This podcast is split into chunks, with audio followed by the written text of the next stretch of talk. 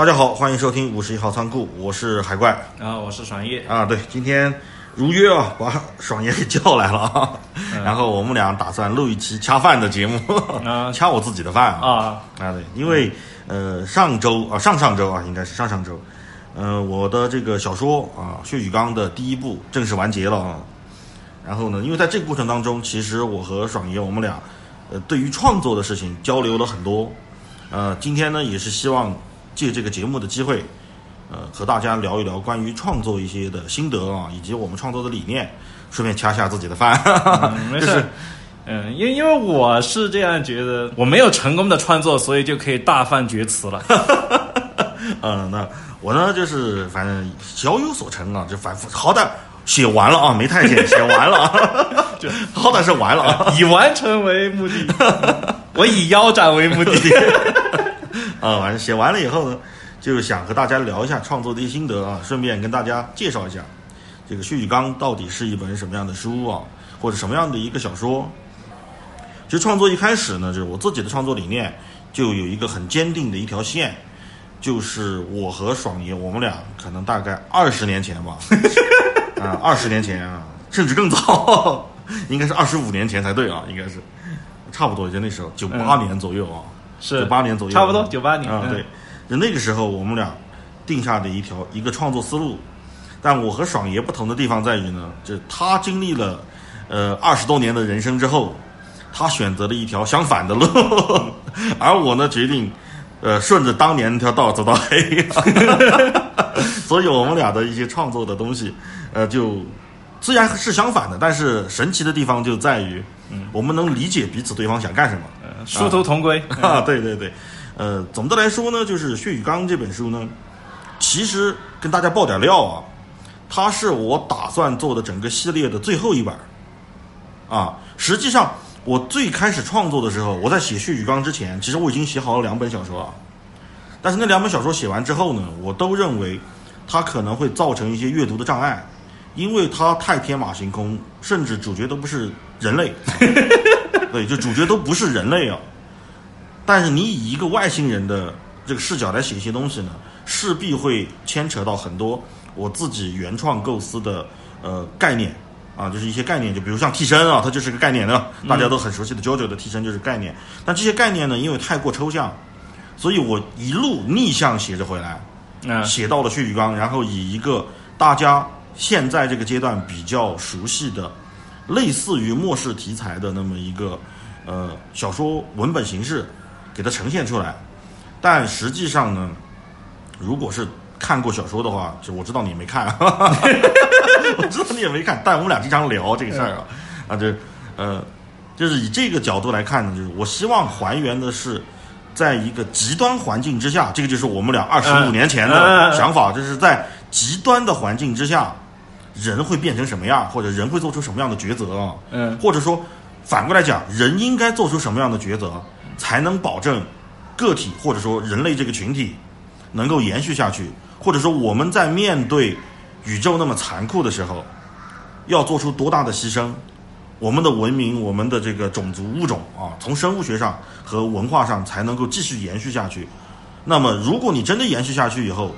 你的文化产生了翻天覆地的变化啊，你的三观各方面都都被摧毁的一干二净以后，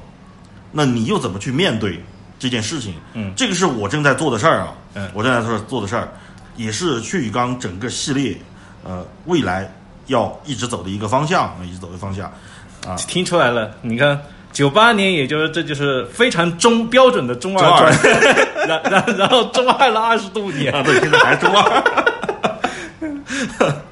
呃，但是这个呃，爽爷呢，他就和我不一样的是，他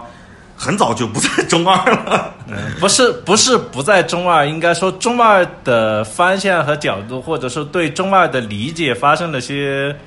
变化。啊，对，就其实我还是喜欢很中二的东西，啊，对，所以你今天穿了个使徒啊，我穿了个明星，只只只是我慢慢的变成了那个反派思维，对，就就海怪是就正义的魏凡，他那个叫什么？手续善良，啊，对，我是邪恶混乱，呃呃，倒不邪恶，我属于手，我我属于那个叫什么，呃，什么邪呃邪恶混沌，哎不对，呃手续邪恶。嗯。就我的思路是和海怪的思路最核心的地方，其实上是在手续的这一块上。啊，对对对，啊这一块我们俩是达成一致的，嗯，只不过我是善良，你是邪恶，啊，对，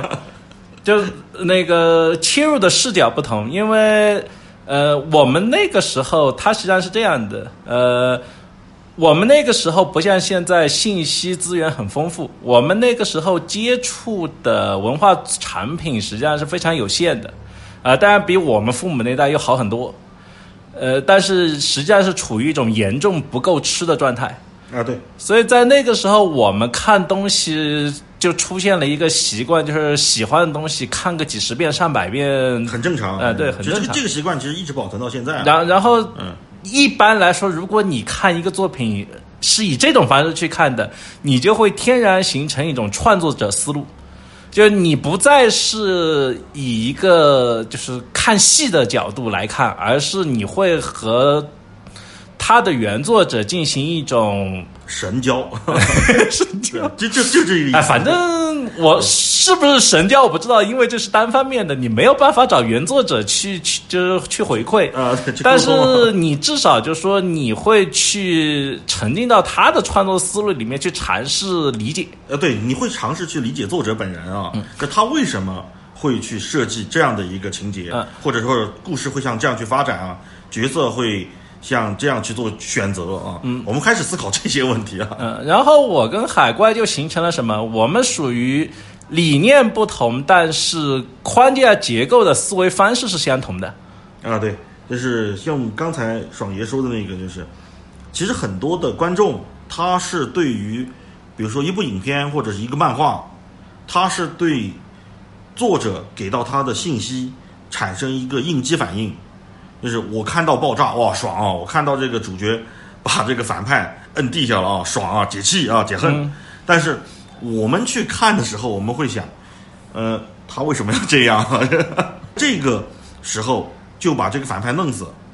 那会不会有点浪费啊？或者说他为什么还不死啊？我们会去思考这些问题啊。呃，虚空打靶有点儿那个，有有有有有有有点困人，我就具体讲一个吧。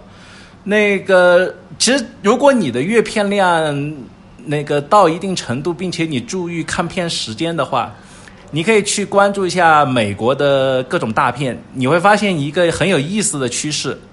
在九幺幺之前。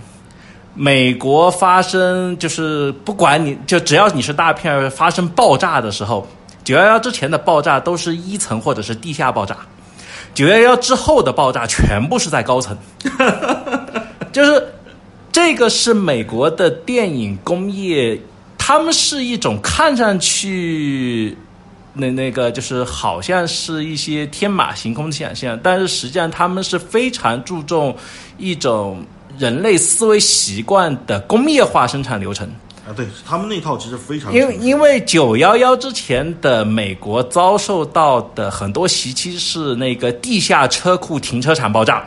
啊，所以他们的那个群众的固有印象一定是从那个什么一层咖啡馆爆炸，或者是那个楼那个底层爆炸，像什么那个蜘蛛侠一，就是呃最早的那那那部蜘蛛侠一。啊什么咖啡馆啊、那个对就他们的爆炸是这样。对对但是到什么神盾局那些，你去看，只要是爆炸都是高层。啊，对，飞天上啊，对，因为不不，其实不是说敌人在天上来，而是对于美国民众来说，九幺幺那个印象，大家都会抬头看。就大大家一想到爆炸就，就就就会激活他九幺幺的那个就强烈的群体的意识，所以他们是一种极端通过抠细节把你强行快速拉进电影的那那那么一个工业框架习惯。啊，对，所以就是我们自己在创作的时候，嗯、这就是我们思考的东西啊。嗯啊，我们思考的东西，这为什么？包括像前两天我们在群里聊的时候，呃，群群友就跟我说，看个电影累不累啊？你看的那个，老实说，我已经好久没有享受过电影了。对对，这我当时我回答你这个，我说，我说其实这种感觉并不好，说实话，这种感觉并不好，因为当你对他的阅读能力，或者是你你观影的这个呃能力越强，你接收信息的能力越强，或者换句话说，嗯你会嫌弃他的这个信息量太少，呃，然后你就会比电影更快。像你刚才说的，我、嗯我永远比电影给我的信息量要快一步。当他做这件事情的时候，我已经预读到嗯他下一步的剧情会怎么发展啊，他下一个事情会发生什么事儿。然后你所有的乐趣，说实话，你所有的乐趣都没有了。呃，我看就是我近几年看电影最难受的一部就是看《水形物语》。呃，整个过程就是像教科书一样的，我每次都比他快一步。然后看下来之后，我觉得这是个超级大烂片，然后然后他得奥斯卡了，然后我就开始在那挠头，我说这为片什么，我说这片很难看啊。然后然后后来我想了一下是，如果我是跟着电影走，可能我会觉得挺不错，哎但是我就是我如果就总在电影前面一步，就它下面的什么情况，什呃，就是会发生什么情节，就相当于他正在酝酿情绪的时候，我已经捕捉到他后面的情绪了，结果他前面酝酿情绪就会酝酿的情绪的不够，然后我就完全没有办法捕捉到下面后面他酝酿爆发出来那个感觉。对，就我当当他呃爆发的时候，其实你已经爆发完了。我已经爆发完了对，然后我看下来就很尴尬，就是他的所有的人的反应，我看下来就会替角色感觉到很尴尬。啊，对，所以这就是我们现在看片儿，就为什么我们现在看电影。说说实话，说句实话，嗯、我现在看很少，嗯是因为一部电影好看，我去看它，嗯而是因为我要做节目，我去看它，真的。早在哪怕十年前吧啊，就哪怕往前倒十年，一二年、一三年的时候，像我这样啊，依然是属于那种好莱坞的死忠粉。反正的我到现在我依然很回味那个年代的好莱坞。换句话说啊，呃，我也很回味。对，因为那个年代的好莱坞跟现在不一样，那个年代好莱坞他们至少还在做一件我认为就是创作者应该做的事儿，其实也就是我们俩正在做的事儿，就是当一部电影它朝一个方向走，取得了巨大的成功的时候，你会发现好莱坞有一帮人朝他的反方向或者其他任意一个方向啊，就像掷骰子一样，是吧？往任意一个方向去探索，然后也都能获得成功。呃，是这样的，就是因为我那个我我属于比较笨，就我没有办法那个透过对一个东西的感觉去理解，所以我通常是把那个电影拆开来看。然后拆开的过程中是一种就是思维框架的拆卸。那那个就就比如说他在一个创作的过程里面，呃，他的故事的运行怎么怎么样，它是一个符合怎样的一种逻辑，我们会去抠这种细节。呃，当时我就记得我在看那个《肖申克的救赎》，我那个时候我是很喜欢这个片的。啊，对那个年代，呃，那个年代我也喜欢啊、然后而且这个感觉实际上持续到了近几年，直到最近，就最近的问题，实际上是我对美国的那个滤镜没有了。然然后当我滤镜没有之后，那个他之前给我塑造的一个呃，就是天然的想象空间没有，什么意思呢？就是呃，我们看美国电影，它其实上有一个东西叫。呃，就是植入到观众脑子里叫先进，嗯嗯嗯，这个东西它不是透过电影给你的，这个东西它是在它的方方面面在那个时代镶入到读者呃观众的脑子里，就叫先进。那么它先进就证明他做的东西都是对的，嗯对，然后你实际上是在假设它是对的情况下，然后看他的东西，那么你在看的东西，它的很多东西是合理的。但是，一旦这个对的这个先决条件被去除掉，滤镜被去除掉，有些东西你就会觉得看看着味儿就不对。就我这两年，就前段时间我我那个画图的时候，那个刷直播间刷到《肖申克的救赎》，我我就放在那，我边画边回味剧情的时候，我突然感觉到不对是。你告诉我一个全国最厉害的监狱，然后被越狱了，然后我第一个反应是，那真的坏人逃出来 怎么办？就我因因为如果我相信，就是我的那个脑子里美国是正义的，那么我就会觉得安迪是正义的，嗯，所以他逃出来没事儿。然后那个监狱里里面那些非正义的那些配角们，他们受到处罚那是罪有应得。但是当我转过来想，你号称美国那个看守最严密的监狱，然后被一个银行家逃了出来，哇，那些重刑犯、那些高高智商就真正犯罪的人逃出来怎么办？然后我就发现，我脑子会去脑补这个，然后我就没办法看这片儿了，对你无法面对他了。对我无法面对。我跟你不一样，我是、也是一样的。首先，我是先看了《肖申克的救赎》啊，嗯也确实觉得它是一部非常棒的影片啊。但是，我觉得当我第一次看到 IMDB 给它的评分是 排名第一的时候，嗯我是反正我觉得我不认可，嗯 我不认可。呃，因为我当我后来看到《教父》的时候，我就我就一直认为他你凭什么第一？嗯当我看完《教父》，我就想心想你凭什么第一啊？啊，这个是一方面，另外一方面，其实你刚才说的那个确实是我们早期的，就是让我想起什么？就让我想起了《回到未来啊，》，就是当我们还是孩子的时候，我们看到那个博士他造出来的那辆车，啊我们会觉得那个就是未来。啊，对对对，我们会真的会以为那个就是未来，因为我们生活那个年代，别说那样的车，嗯啊，比那个烂一百倍的车，咱也没见过几辆。说实话，真的咱也没见过几辆。所以当我看到的时候，我就觉得哇，那个东西好真实啊！嗯美国你能把事儿幻想成这个样子，但是当我们这个年纪再去看的时候，你会发现。确实，这个是客观事实存在的，就是在八十年代，美国满大街也就在跑那个车，呃，而且他不仅满大街跑那个车，他还随便搞到了布。不，虽虽然小时候对布没什么概念，啊没概念但是布的这个东西，它对于就比如说那个时候刚开始看的时候小学生，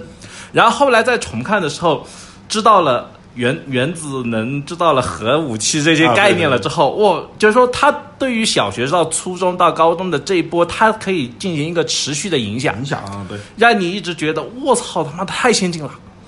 他他他们的那种先进就。呃你再看看你的周围，哦，我们还在骑自行车大军，他们人家开车已经可以穿越未来了啊，对，人家烧的是布，啊！好，然后他到到未来啊，飞行滑板那个东西未来一定可以实现，实现对对啊，你就会在这样想。那那么从这个其实上引出了一个，就是引出了一个更那个我想聊的话题，就是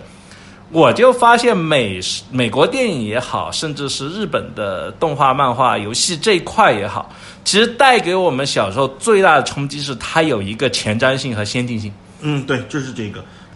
就像你刚才说的，就是我们小时候虽然是一个喂不饱的状态啊就随时属于一个属于文化饥渴的状态啊。嗯但是另外一个好的地方在于，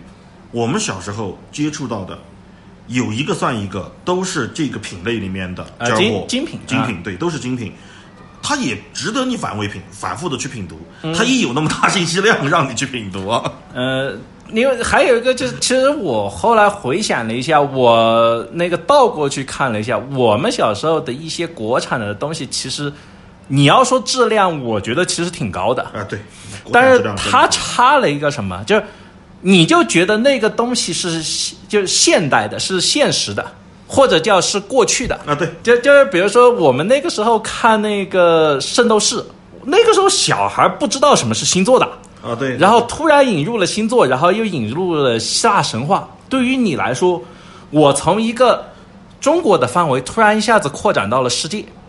嗯嗯，就那时候我们还在看什么呃《天书奇谭》啊，呃，对，西游记》啊，然然然后你一看，打开那个《大闹天宫》，然后《大闹天宫》你又很熟悉，你而且它就仅限于在就是那个中国的大陆，就中中中国的文化圈子里面，所以你不会有一种觉得那个东西代表了一个先进的方向。所以在在那个情况下，我看到就我那个时候就觉得啊，我喜欢看国外的，我是个今日，我是个今美。咱咱都是这么过来的，真的。而且我们年轻的时候，其实跟现在很多呃年轻人其实都是一样的。但为什么到了这个年纪啊，就是快四十啊，确实，就我们会反过来对中国的文化，或者是希望去输出一些我们国内的，就或者或者说是我们中国本土的呃文化意识，或者说我们的意识形态啊，会想去输出这些东西，其实是一个辩证的过程。呃，就像你刚才说的，在那个年代，确实，呃，灯塔国，我们我们就这么说啊，它确实在当时他是灯塔，这个得认啊，得认。至少在文化层面啊、对，在文化层面，对，他得认。就像我刚才说的，在那个年代的呃美国的好莱坞，他们敢于去在各个领域做各种各样的尝试，而现在他们连别说是只尝试一个领域，他们连尝试都不敢尝试。就现在的好莱坞是生怕不要犯错，啊，就犯错这个东西，我想想应该怎么说？就他是这样的，呃，现在他其实上是一个，呃，时代变化到这个时时间，你要推以前的那个意识形态，实际上它没有引，它已经失去了引领性。对，因为在那个时候，它的引领性就是我刚才提到，它来自于它的先进。你是先因为它的先进而被植入了一个就正确的潜在的那么一个想法，呃，再去看他的东西的时候，你会觉得都合理，就脑脑补可以把它脑补合理。对对对对，现在的情况是，呃，他很多自己在说的东西，他自己在抽他自己。我就想起你刚才说《教父》嘛，那阿尔帕西诺，我就想起那个时候还有一部叫那个《闻香识女人》。啊，对，闻香识女人，《闻香识女人》整一部都在讲的是不要告密，然后你跟我说现在的美国现实里不要告密，哇 FBI 首先就开始敲你的门是吧？对，这这哦个，就是不？不能叫 FBI，叫那个佛波罗。这其实这个就是这个就是，呃，当我们对它的滤镜消失以后，我们再去看待它，就缺少了那种什么呢？一种可以说神圣感啊，可以这么说啊。嗯，对，它啊实际上是失去了一定的信仰。对对对，就是比如说我们看待某个明星的时候啊，嗯，我们会以一种带有神圣感的眼光去看他，但是当他翻车入狱，那那这另外嘛，那就是签儿是吧？变成牙签儿了，是吧？就提起到现在只有这个词，嗯，这这个是一个方面，另外一个方面是，是作为创作者，我们为什么会去呃，像你刚才说的，在可能到二十来岁的那个年纪，依然是呃精美今日。其实还有另外一个原因呢，就是我们在那个时候，我们总觉得我们的创作环境呃受到大量的挤压啊。这个 嗯这个这个话题得呃说的比较谨慎一点，委委婉一点委婉一点 啊。我们的创作环境受到大量的挤压，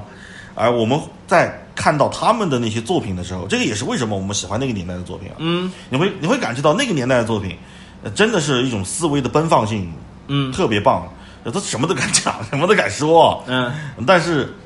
随着时间的推移，我们会发现，我们的作品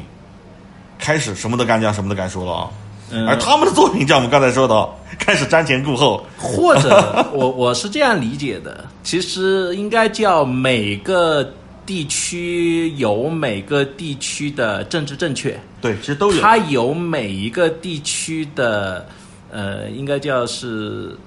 它的文化的壁垒。对，或者文化边界啊，嗯你不能跨过那个边界。你不能跨过那个边界，因为我们肯定是对我们自己的文化最熟悉。对那我边界我很清晰啊对，就相当于说，在我们这边能够说的，在他们那边基本是禁忌；那在他们那边能够说的，在我们那边是在我们这边是禁忌的这些东西，反而是最能引起 对方感兴趣的话题。啊就人都有一种呃，就是那种呃。你你说天性也行吧，就是你不准我看什么，我就想看看你到底不准我看啥。对，你不让我碰的东西，我偏要你不让我碰，我我我就会偏想去碰。这个就是在文化领域，为什么就他天生会有种反骨的那那那个倾向，就是文化本身讨厌被限制，但是呃，就是限制本身又能发挥文化本身的魅力，就这个叫就创作之外的一种呃助攻。啊，对，可以这么说，就是随着年龄增长以后，或者说，呃，准确的说，其实是信息发达以后，就一个我们是信息发达以后，一个是被被被被社会毒打太多。两方面都有。其实，尤其是信息，其实是因为你要先接收到那些信息，你要知道有这么回事儿啊，嗯你才会发现，就是实际上西方的，呃，我们以为它就是文化创作自由的那一部分，它也是有很多限制的，而我们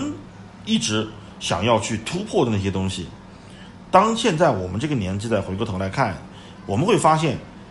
它它其实不被突破或者不允许被突破。或者那个精确的讲是有一部分，啊，对，嗯。是有原因的嗯。啊，是有原因，因为呃，这个就是我们的东方文化和西方文化，或者东方哲学和西方哲学最大的不同，在我自己看来啊，最大的不同也是我们两个现在创作为什么会转到以东方哲学为基础去进行创作的原因。就是至少至少我自己啊，就为什么我的小说或者现在现在的创作方向会完全转成现在这个样子。如果有看过我以前写东西的听众，应该没有。我我看过呀，啊，对，会发现一个最大的转变就是，我以往写的所有的小说的主角都不是中国人。呃，啊一个不是，其实还不止，因为你以前写的小说的那个质感，就是很像译制片的质感。啊，对对对，就是译制片啊，就就说话的调都是那个调说话的调。都是那个调，然后她只不过是呃一个愚蠢的女人，对，然然后什么？哦，我的呃上帝，哦，我的朋友，老天啊，你，哎，怎么说来着？啊，算了，不管。对，就是那个味儿啊，就是那个味儿。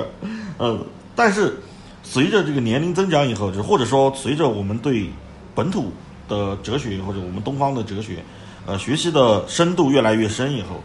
也没刻意学习，啊，对，也没，其实就是被社会毒打出来的。就是被社会毒打。对，就就是被社会毒打出来的。呃，你了解它以后，你会发现，东方哲学和西方哲学最大的区别，至少我自己认为的啊，就是，呃，它没有边界。就西方它缺少的一个东西叫做度，而这个度这个东西，实际上是我们每个中国人他都懂的。呃，啊，这为什么我们会有度这个东西呢？这再引申一步来说，其实就是我们的八卦中间那个阴阳鱼啊，就是一一半黑一半白的那个啊。嗯啊，就那个东西，因为我们老话有个成语，大家都知道，应该都知道啊，就是物极必反。而度呢，就是让你不要去物极必反的那个界限。啊，这条界限是我们呃这个伪装成国家的文明，那么多几千年来一直能够屹立不倒的其中之一吧，我觉得是其中一个原因，至少是啊，其中一个原因就是有些事情我们知道，你再往前迈一步有没有空间啊？有，也有空间啊。但是当你迈出去那一步之后，你一定会催生出一些失控的东西，啊，一定会催生这个东西出来。而为什么我们要去在那里画一条界限？当我们年轻的时候，这年轻人其实都那样，就是你越不让我干的事儿，我越要干啊，我就是反正就是 叛逆嘛。但是当你那个叛逆劲儿过了以后，你会清晰的意识到，嗯、不越过那条界限是对的，这是第一个啊。第二个是，其实咱也越过，咱也越过，但是越过之后你会发现，你之前对他的所有的那种幻想，当你越过去之后，你会发现，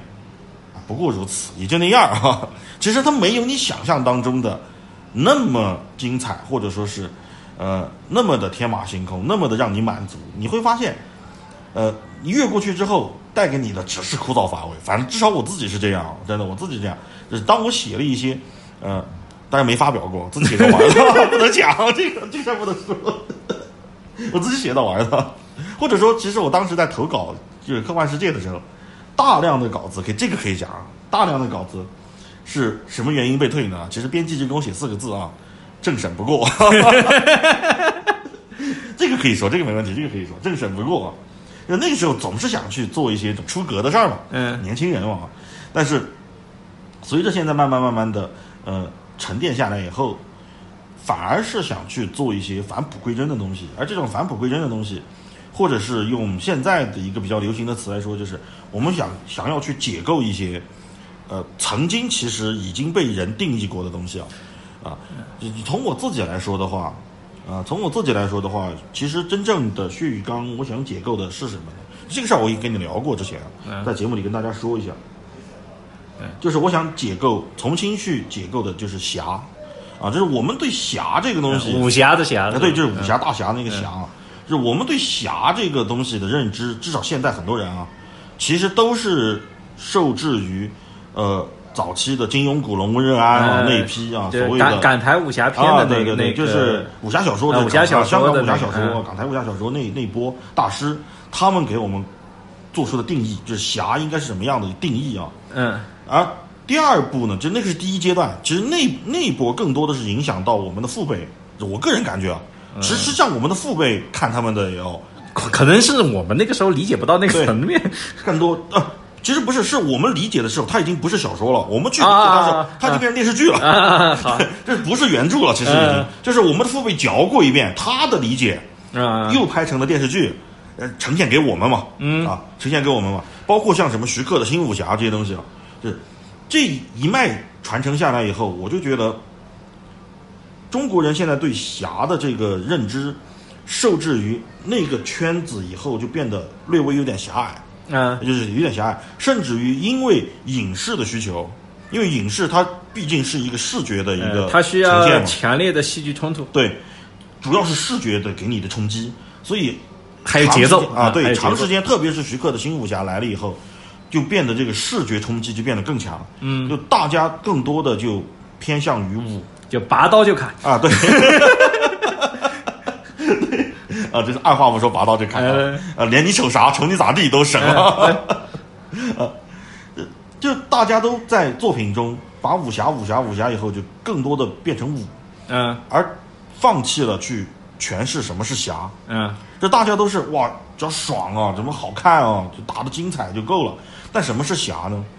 就很很少有人再去深入的去思考关于侠的这个问题。所以我在我的小说里全书第一章啊，其实大家都是免费的，那章是免费，大家都可以听到。我第一句话就是做的这个，就是什么是英雄嘛？因为我们有用侠这个词，我希望把它暂时的先隐藏起来。嗯就是英雄就是当别人恐惧的时候感到愤怒的人，就是当我们被压迫，我们受制于某种东西的时候，有人敢于站出来，为别人去替其他人去反抗、去争取、去做一些艰难的选择，但是是正确的事情，嗯就那样的人才配称之为侠，而不是他因为他能打。嗯，我觉得不是因为他能打才能称之为侠。我经常说，就是二零二零年武汉疫情的时候，嗯敢于在那个时候去到武汉的所有的医护人员都是侠，真的，就那些人才呃是侠、是啊！这他，因为他比我们更清楚这个病毒的威胁性，那我们可能还是嗯或者是这道听样说途说来的，他对吧？没，他们是就是医护相关的话，他们对于就得了病会怎么样，他比我更清楚，呃更更更清楚对。，是那这个病的危险危险程度，他比我更清楚。他是知道这件事儿有多危险了以后，嗯依然选择了前往那里。呃，但当然，其实某个层面来说，就是知道了，同时他也就知道了他他能做到多安全。对，嗯但是他为一个不认识的人，或者是一个不认识的地方啊，嗯跟他没有关系的。呃，从某种客观来说，跟他就是没有关系的吧？我可以不去啊，嗯我不去也没有任何人会来指责我，你为什么不去，对吧？嗯 但是他去了嗯，就他去了，那个我觉得才叫做想，而不是因为你能打嗯啊，而不是因为我会降龙十八掌。其实这个点上，就是我跟你在核心上的，或者叫那个思想的那个构成上的不一样，因为呃，你你这边是所谓的坚持中二是这样一个推进过程，而我这边其实上是。一种相信人类大区的匹配机制，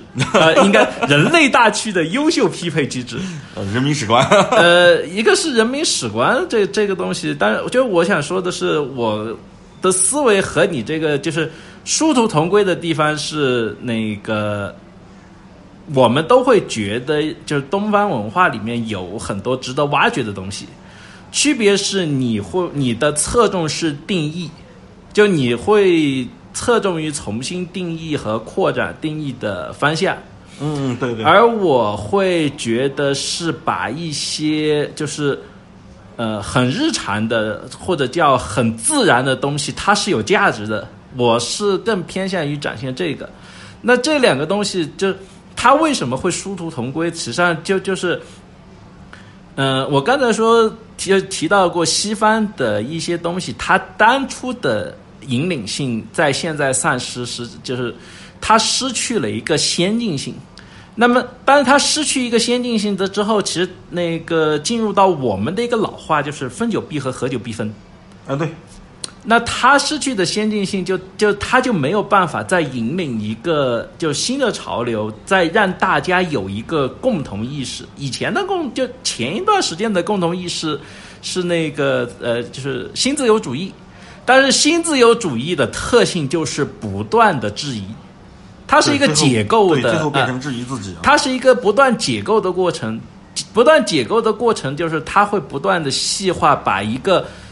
一开始的共识不断的拆分、拆分、拆分，然后一开始有共识的一群人，慢慢的就会在各种细节方面进行冲突，嗯，然后共识就消失了，而这个东西它。作用在作品上就会变成，其实我们在春晚有这个感觉，你现在要拍一个小品，众口难调，因为大家在看这个东西的时候，他就我这句梗满足了哪群人，我那句话满足了哪群人，就你会发现大家会就是那个开始，就你把所有人的意见集合起来，就是否定一切。啊，对对对，就是你明显感觉到，可能像九十年代的春晚，它是在引领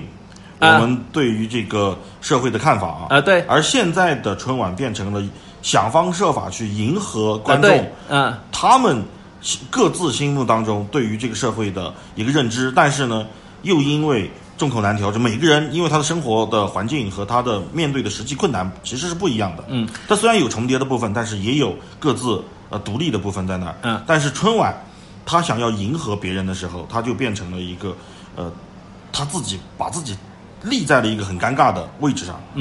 所以我并不是要说那个海怪的那个偏中二的方法更正确，或者我的角度更正确，就没有这个说法，而是说，你看，就要透过什么方式可以就是展现出一种新的带领性。那么这个时候就我会不得不提一下大刘，就是我其实不喜欢看大刘的作品，我拿他的作品拿拿拿拿一下，我就就我是没有办法读下去的。我读一会儿，我我就是对我来说是非常良好的催眠作品。我偷偷说一句啊，我其实也不太喜欢看，我说是。但是他厉害在就是他的那个想法上有强烈的引领作用。就你你你想想，就特别是像《流浪地球》这种，你就每每一次都诺亚方舟逃逃脱，每一次都诺亚方舟逃脱，这个是西方的那个概念。二二二零二零一二就是造造方舟，然然后那个其他的灾难片反正就是躲，然后突然有一个说带着地球一起走。啊，对，然后你就发现，就这个思维，其实上它确实是从中国的古那个呃过过去到今天的那个文化里面抽出来的，但是它有点像那个就是新解的呢，就新就重新解释、啊或者叫重重新解构出来一个东西。那么现在的人，就是我们没有办法阻止新自由主义这种解构继续下去。所以我的感觉就是，实际上对于创作也好，怎么也好，你可以偏激进，你可以偏怎么样，但它是一种就是，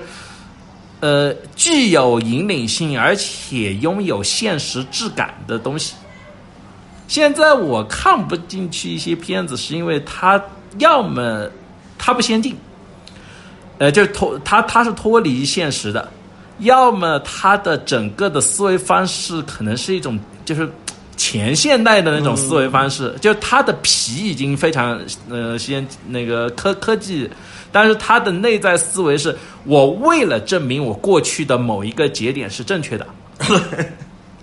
所以我给它套了一个未来的皮，也也就呃打个比方就是呃我为了证就打。证明唐朝是那个中国最厉害的朝代，然后我去整一个赛博唐朝。如果你拍这种片，我我的感觉就是，我我不能说是这种片没有观众，但是我会觉得这个票房如果做出来，应该不会好看不是《新神榜》其实就是这个思路做出来的啊啊！我没看。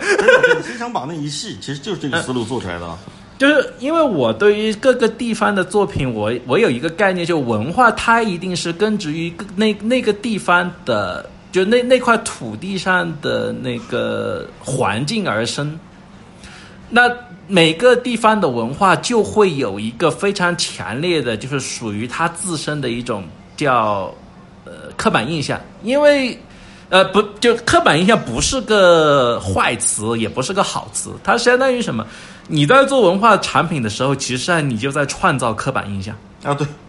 嗯因为世界太复杂，我呃对我只能把它符号化。世界复太复杂，然后把啊它提炼符号化。那么我们的思路其实上就是，呃，海怪以他的方式提炼他认认认为值得提炼的符号化，我以我的方式去提炼，而我们的思路就是要尽量不用以前的符号化。呃，我说的那个意思就是理念，以前理念的符号化。如果你用以前理念的符号化，就那个你不是前面做节目说那个《明日战记》吗？啊，对，他其实上他是想用他就是因因为那个香港它有一个特性，就是它有一种感觉，就是它的先进性来源于它曾经那个呃有过一段历史，它比内地要发达。嗯嗯，然后他有一种感觉，它的发达是建立在西方转移支付和那个就是转嫁层面上的，甚至是殖民层面上的。呃就是那一套价值观对那套价值观的这种发达体系，所以他会有一个惯性，他想证明，就是之前的那那那个就西方的思路在香港一定能够运转，他会想证明这个。嗯那么他在做很多就是产品的时候，包括 TVB 啊，包括那些，他依然会想证明香港的繁荣。啊，他，依然想证明香港的那个制度优越，但是现实里他就会有一个脱钩的，或者叫那个就是体感的差距是，首先我们没有觉得香港比我们发达多少，就在当下，嗯，甚至有些地方那个会在想它会不会有一些落后啊，或者是思想上有一些就进步啊，就。在这种情况下，他如果再按以前那个，你再去看他以前的，就是就按照那个东西做出来的那那那个作品的话，就他在他的利益上就矮了一截儿。啊，对，其实上一次我在聊《明日战记》的时候，因为呃这个主题的问题啊，是我们没办法横向展开太多来聊。嗯，今天可以跟大家再聊一点，就是呃，我明显感觉到《明日战记》它的最大的问题在于，它是缺乏了它的根，就是它的根基。他就现在的香港电影人，他迷茫了。呃，就他的根就是有呃，你叫水土不服好像也不对，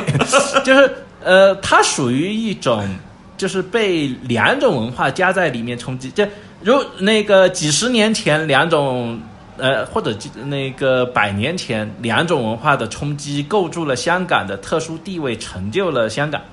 那么几十年后的文化冲击，很有可能就桎梏了香港。就是就那句话嘛，“水能载舟，亦可覆舟”。亦可覆舟，对，就是我们现在回过头去看九十年代港片最繁荣的那个时期啊，嗯，就八十年代末到九十年代初吧，嗯，那个应该是港片最繁荣的那个阶段。你会发现，那个阶段的港片其实甚至于比现在的港片它要更接地气，啊、那个时候就是香港电影人都有一种呃俗话，就是说怎么拍电影啊，就是怎么怎么拍这个电影，呃，打五架吃三饭，这部影片就拍完了。就是干完架就去吃饭，你会发现香港电影里面有大量的吃饭的镜头和这个情节。嗯打完架就吃饭，甚至于我约你来吃饭就是为了打打架了，餐馆里就打起来了。嗯，就那个时候，其实他们更多的去还原香港，呃，当地市民的生活。你甭管你是什么，哪怕当年的古惑仔那些，其实它也是当时的他们的一种生活嘛。或者这么说吧，因为当时并没有其他的文化在讲古惑仔，对你拍古惑仔，它就是具有超前性的。对对，呃，而且是有一种独特的地域性啊，可以这么说，独特的地域性，以及他们的市井小民的生活方式。其实香港在那个年代有大量的他们独特的影片类型，比如说赌片，这这这赌博这个事儿能发成发展成那样，就变成一个赌博的武侠江湖的那种形式啊，嗯。啊，他也能拍出拍出来一个他自己特色的一个一个类型影片类型。但是现在这些影片类型。你会发现，不是说是因为某些原因，或者是某些审核啊各方面，其实真的不是，不是因为这些原因他拍不了，因为九七年以后其实也在拍嘛，对吧？嗯。是因为他不知道该怎么拍了，就是他现在的最大的问题在于，呃，就也是《明日战记》的问题啊，就是他既不适应身为一个呃国人，我们的中国的传统文化嗯。应该怎么去表达，嗯。因为他我们实事求是的说，他被殖民了很多年以后，他完全不知道该怎么去做一个东方的表达形式，而以往的呃或者说是这样的，他知道，但是他觉得拍那个不好看，有可能，就有可能，就是那个他他拍的一些东西，他也要符合他自己的主流价值观。啊对这个就是我说的，每个地方会有每个地方的政治正确。嗯，那么他要拍他的主流价值观，香港的主流价值观，其实上有有一个东西他避不开，就是他的这些积累的资源，让他。呃，就是他是没有办法说，我把自己积累的资源全部砍了，我重新来。他一定是要带着他过去的那一套资源弄，就就像刚才提到那个，就是现现在中中国大陆这边、内地这边一拍那个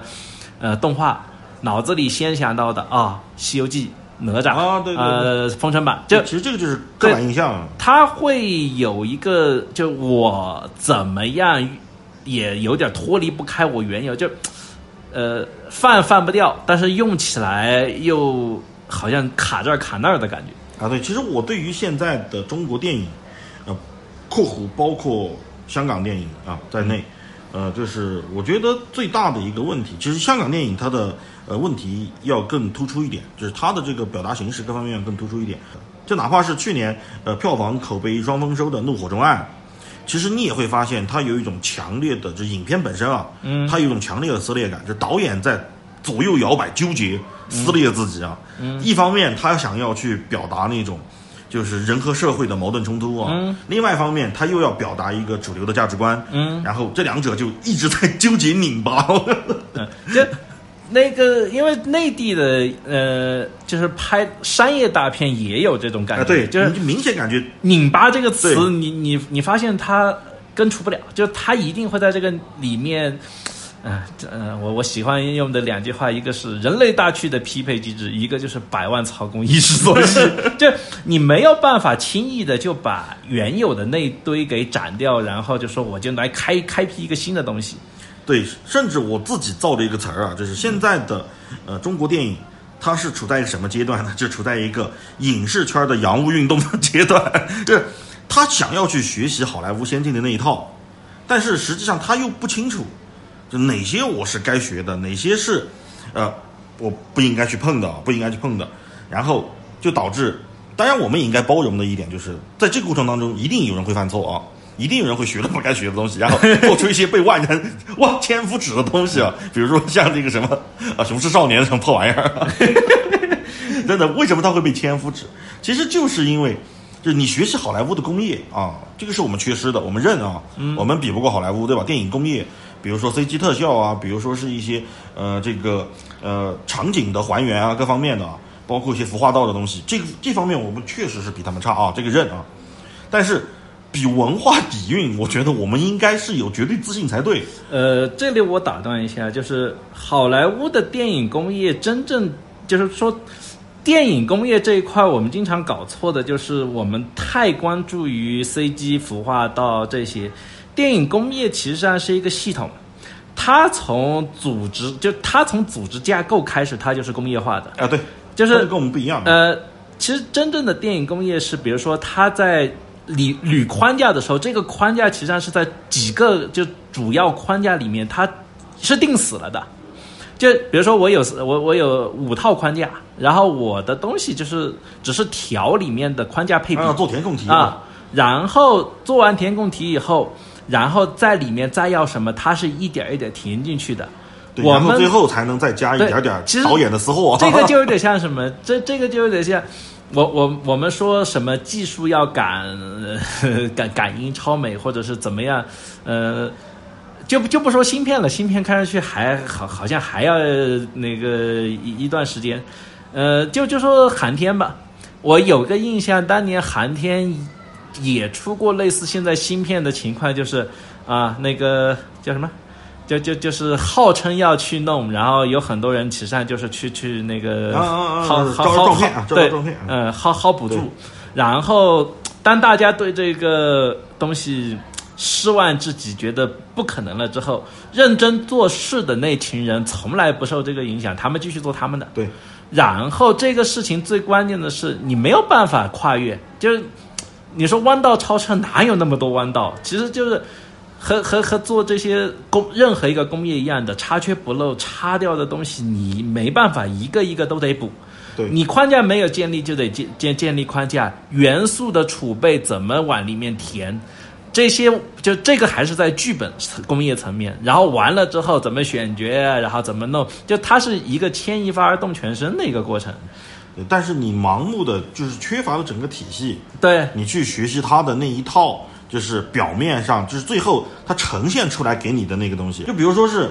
你看到了一辆车啊，嗯你想去把这辆车给复制出来啊，但是你其实并不知道它背后有多少个技术专利，有多少个这个呃分工体系、供应商体系，然后来给给你做支撑。最后你会发现，它一辆车卖五十万，你觉得很贵，但是你自己造出来就发现，可能性能不如它，我要卖 五百万。嗯呃，你刚才举的那个例子，你说像洋务运动，其实这这个提法我我觉得还挺准，就或者叫还还还挺那个适合，因为是这样，就我们有点像啥，一开始觉得啊，我们需要就。我们大清需要铁甲舰，就我们打不赢 对，我们打不赢国外，是因为我们没有铁甲舰好，我们就把铁甲舰弄来。好，有了铁甲舰之后，被被被打打的爹妈都不认识，然后就啊、那就是制度问题，我们要改制度。其实很多时候我们有个感觉，就是我们好像从晚清到民国，我们就已经有救了。我所以我们的思路很多时候在这里就停了，就觉得，所以我们拍电影也会有，就是就是我们电影工业也会有这个感觉，就是啊，我的制度，我的制度改变了，我的意识形态学了他们的，那我的一套后面的就是成熟体系。但是实际上，晚清我们还是被打的找不到北。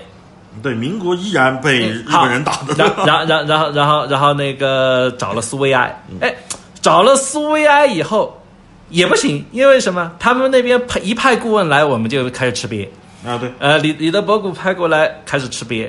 为什么？没有结合自身的特点，对所以每一步你都不能缺，你缺了，你这个工业就是对，这是个必经之路，该踩的坑，你不要想把它避过去，对避不了。咬着牙给我踩完，然后就知道把这个坑填了。这个也就是我们之前说的 被社会毒打。对，其实所谓的被社会毒打就是这个意思。总有人希望啊，我绕过这个坑啊，嗯，但是当你绕过去的时候，实际上你是缺少了一次，你不是说少吃吃了一次亏啊，你是缺少了一次把这个坑填起来的经验。嗯，你下一次填坑，你依然要付出那么多的成本。当你填坑、填坑、填坑，你填到后面，甚至于填坑的是你已经很熟练了啊。这个确实是真的是这样子，人生真的是这样子。就 是你填熟练了以后，下一次就就有点底了。对，下次就有点底。我明知道它是个坑，然后我提前就把土先运过来，踩一脚，就你你你走到那，你不会犹豫说，哎呀，我我跳还是不跳？先填了再说，不是 要不跳先填了。你你会很清楚的是，前面一排坑，反正走过去，你会很清楚的是，我不是跳不跳的问题，是我肯定要跳下去的问题。然后你就会提前做准备了，呃提前做准备，你的成本各方面就降低了嘛。嗯。而而且还有一个，就一个是成本，一个是你的预期就降低，因为我们这波人。这二十五年里面，我们看了无数次的国漫之光，啊，对，举起了无数就那个你绝望了无数次之后，你还死皮赖脸的在这个行业里面混着，然然后你没有一次，就你自己也没有成功过，然后然后然后就说啊，反正我就是死猪不怕开水烫呗，那那我也不会干其他的事啊，对那那我就继续做呗，然后做着做着。哎，今天这个好像比昨天那个画的有感觉。哎，今天写的这段，哎，有意思。就你，你就只能这样慢慢的给它积累。因为我们习惯了一种就是像影视一样的戏剧性的描述的世界，什么啪一下啊，谁又赢了？啪一下，谁又输了？啊，谁赢麻了，谁输麻了？但是现实世界其实上是没有戏剧性的。啊，对，就什么是戏剧性？就是把一个东西的时间压到极短，给矛盾直接爆发出来，就是戏剧性。但是现实里，我我们说个最直接的，那个苏联解体，在大家的感觉都是九一年那天，啪啊，苏联就解体了。对，因为那天你看到新闻了。啊，但是实际上它一定是一个漫长的过程，而且是无数人不断的在那薅啊薅啊弄啊弄啊，然然后反复来回反反复来回，其实它有一个非常明确的一个过程，但是大家你没在那个环境里，你对那个过程是无感的。对，呃多的不用说，就像夫妻离婚啊，对。啊，吵吵架也行。对，这吵架很重要，这是任何一个矛盾，它都不是因为这一瞬间啊，就突然小题大做或者怎么样，它都是一个长期积累的过程。而实际上，文学作品或者艺术作品，嗯它是把积累的过程给它压缩嘛压缩省略省略掉那些呃枯燥无味的部嗯分，但是然后把那个矛盾集中压缩化以后，你会觉得它集中爆发了，快速的。那哪哪怕说离婚嘛，你听上去怕离婚了。对。你跟如如嗯，然然他的他的现实里面是啊，跑了多少次民政局，然后又 又是被那个劝了多少次，然后自己做了多少次心理的斗争，可能协议写了多少次，就那里面的细节他不会跟你说的，它是一个漫长的过程，所以你干就在这一行里面，其实干就是会产生一个感觉，就是啊，我就做吧，因为哪怕是以后我们觉得，就我我有个感觉就是。文化这个东西，它也是会自，就它不是说自然而然，应该换个词，就它会慢慢积累起来。如果有一天我我们的文化产品就是变强了，我相信这个消息不会是我们自己感知到的，而是国外会有人告诉你，然后然后你自己还抓头，我觉得我们这全是烂片，不，好莱坞其实也是这样，一样嘛，一样的。好莱好莱坞它得拍几几几万个烂片，然后出几个精精品。然后精品往外输出嘛啊，精品往外输出，它底底下低成本的 B 级片的拍的一一一一一堆一堆的，你是看你你不会去看的。啊对，嗯，就是现在可能因为网络发达了，你还有一点这种资源啊，可以看嗯。到，就他能他那片能烂的烂成什么样，真的他能烂成什么样？但实际上在以前，就是在真的在两千年以前，可以这么说，就是互联网真的在中国开始崛起以前。呃，我们是没有渠道去认识到这些烂片能烂到什么啊不，程度的。现现在烂片倒是也拍的少了，反正现在都自媒体了，大家都拍 都都都都那个拍 TikTok 了，没几个人 去拍烂片了。我发现我自己还能给自己拉粉赚钱呢。就说说起这个中国电影崛起，其实最尴尬的地方在哪儿？就好歹咱们以前就是做洋务运动那个时候啊，呃，西方它是在一个上升的阶段，然后我们去学习它啊。啊，但是问题就在这儿，就是当我们想要去学习，或者说一部分人啊，啊一部分影视从业者，他想要去学习西方那一套的时候，好莱坞是在一个下行阶段，就他不行，就是你想学他，他先他先垮下来了，然后你就学了一堆糟粕，真的。就他现在的垮，就相当于就他给自己就是。因为他不断的解构嘛，结果他给自己删了很多就是天然的壁垒。啊，对，就我们面对的审查，他们可能不需要面对；现在他们需要面对的审查，我们不需要面对。对，然后总有人会就把这个东西给学歪了，啊。就反而觉得不知道哪个情节或者什么样的内容啊，就嗯。戳中了他的那个基点以后，嗯，他就总觉得哇，这个东西太棒了，我要做一个哎类似的东西出来。对会有这其实很多对，其实很多人都是这么来的啊。嗯然后这这帮人去学的时候，可能是因为各种各样原因吧，咱他他脑子长什么样、我也不知道啊。嗯，最后真的就会学出一一群，比如像《明日战记》啊，什么《雄狮少年》啊这种东西。呃，其实不止，因为我国国内的烂片，我其实上看过一些。呃，我有一个感觉，就是它实际上是这样的，有些时候我们会容易陷入一种精英思维。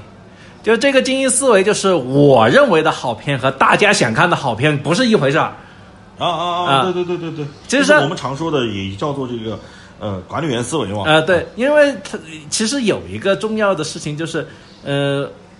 包括现在国内经常拍的那个古古偶、古像、古装偶像剧，其实你要说那片拍的怎么样吧，我反正是不敢恭维。但是我仔细想过一个问题。我天天上班累死累活，你让我回来还要看什么动脑筋的东西？你杀了我吧！也有这方面的原因嗯啊。就是现在的一个整个的创作环境，呃，综合来说的话，就是其实我们俩自己也是蛮清楚的。嗯，就是他没有共识，实际上就是这句话。对对对，就是没有共识。这个第一，第二，我们自己很清楚的是，咱俩选的这两条路其实都不会好走。呃，或者说这两条路也不都不对。啊，对，也有可能都不对啊，嗯有可能都不对。但是总得有人去做啊，这个就是我们想做的事儿啊。哪怕哪怕我们知道它不对，但是呢，一边苟且着啊，该该挣钱养活自己，该养家的养家养自己的。那那刚才说的嘛，前面都是坑，但是你你走到那，你只有往下跳跳这个选项。实际上这条路相当于什么？就是前面是一块儿呃一一望无际的坑，就来干这行的人，反正都往里面跳。对当年日本有一个手冢治虫体量比较大，然后他跳下去之后，哎冒了个泡，然后其他人被就是其他填坑的人没怎么被提到，然后他比就是那个体量大，他被提了，然后我们这个戏剧性的认知，就是啊，手冢治虫是日本漫画界之神，嗯对啊，当然他确实也是也是嗯。呃，但是现在你面对的情况就是，大家体没有共识之后，就没有那种大体量的，大家都在跳那个坑。对，就像现在再也出不来像 MJ 啊，啊，对，呃那样的人物或者猫王那样的，对时代不允许。对，时代不允许了。而且说白了，就是如果用踩坑的这个比喻来比喻手冢的话，他确实比很多人踩的坑都要多。哎，对对，他跳的坑也多，他一口气跳了六百多个。他填了一大堆。对他其实很多作品，手冢作品，很多人是没从来没听说过的啊。这手冢一生他画了六百多部作品，就光这个数，他就已经是神了。我觉得，真的，这长篇短篇加在一起六百多个，嗯，你可以可想而知，有的人可能一辈子一个都没画完啊，到现在都没画完。我我我我我我当助手都没有听过那么多的坑。不是尾田不就没画完的吗？嗯没有，我我我就说嘛，我给别人当助手，我经经手的作品也没几个。对，所以这个就是人和人不同的地方。嗯，当然手冢有他厉害和独到的地方，这个以后我也不想挖坑，但是但其实我在准备了，其实我在准备了这个男人给自己挖坑很有意思。其实我在准备了，就是我其实我挖的坑都是因为我在准备了，想聊一聊漫画方面的东西啊，以后跟再跟大家聊。最后呢，还是给自己，呃，就恰个饭啊，就是呃，薛宇光啊，希望大家支持一下啊。嗯，我以我个人的名誉保证啊，绝对不会让你失望。那 那我也再吹两句。呃，海怪的东西就是你千万不要看他的简介，因为你看他的简介就就就没有什么看的欲望。他他是他他这种人实在是不擅长总结，就他是个文科生大脑，他不是理科生大脑。你他他写的那个就就是简介。